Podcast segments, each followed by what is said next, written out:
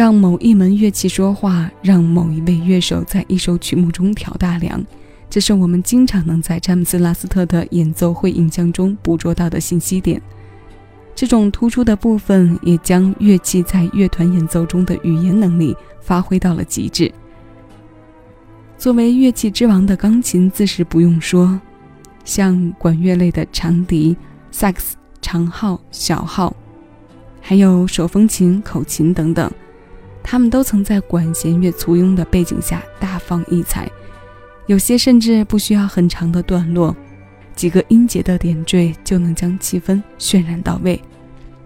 这样的音乐结构下，这位轻音乐大师让我们听到了许多美到令人迷醉的画面。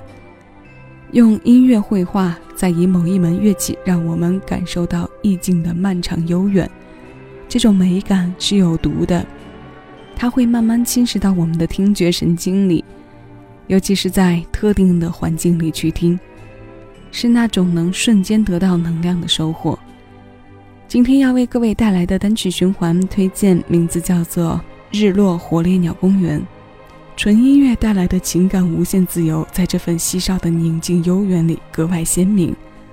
现在，我们可以一起闭上眼睛，享受情感上的随机变化。总之，它的美，它的不同，听过才能领会。我是小七，将这首清音送到你耳边。